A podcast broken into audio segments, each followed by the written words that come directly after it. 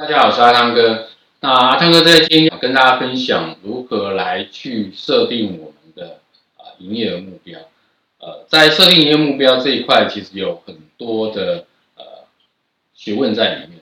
那有很多的这个呃商店呢，在设定它营业的时候，其实都用喊的啊，说啊，今年我们要做到业绩单月一百万这样的一个数字。那很多都是用喊，到底为什么能够达成？它的结构是怎么样，并没有一个呃思维去思考。那我这边跟大家分享，我以前在做营业主管的时候啊，设定我们的营业目标都是怎么做的。基本上设定营业目标会有两种的做法，一个是由下至上来去设定，一个是由下至由上至下来去设定。那由下至上设定的方法很简单，你就把你的这个目标，请店经理自己来去评估自己的这个啊，隔年每个月的营业目标。那隔年每个月目标呢，设定好之后，再加总上来，呈到啊总部来，总部审核通过就可以来执行这个目标。不过这个设定方法可能有个有几个问题哦，第一个是。可能他所设定的这个目标不符合公司想要达成的这个营业状况。好，那第二个问题呢？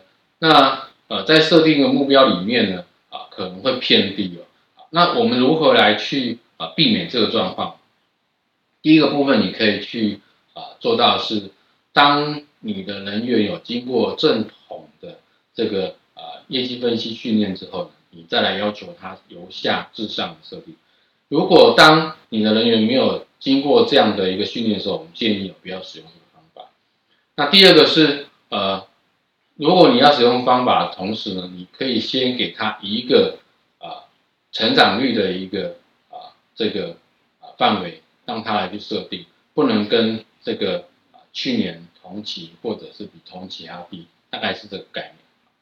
那第二个方法，我们来设定就是用这个。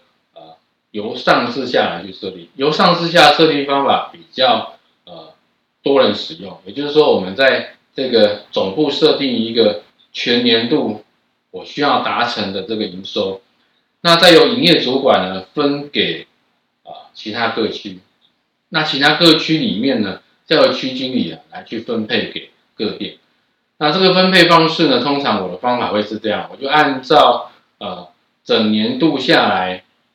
各区域各店的这个营收占比、信用占比来分一遍，那分一遍之后呢，再跟我们区经理进行讨论，到底这个数字的这个啊能不能落实？如果不能落实情况下，我们要进行怎样的一个啊部分来去做调整？那当然你说啊，汤哥，我的店没有这么多家，那我要怎么来预估？啊，一样的意思，其实你就是用一个呃成长率的方式。那比如说我今年业绩一百万。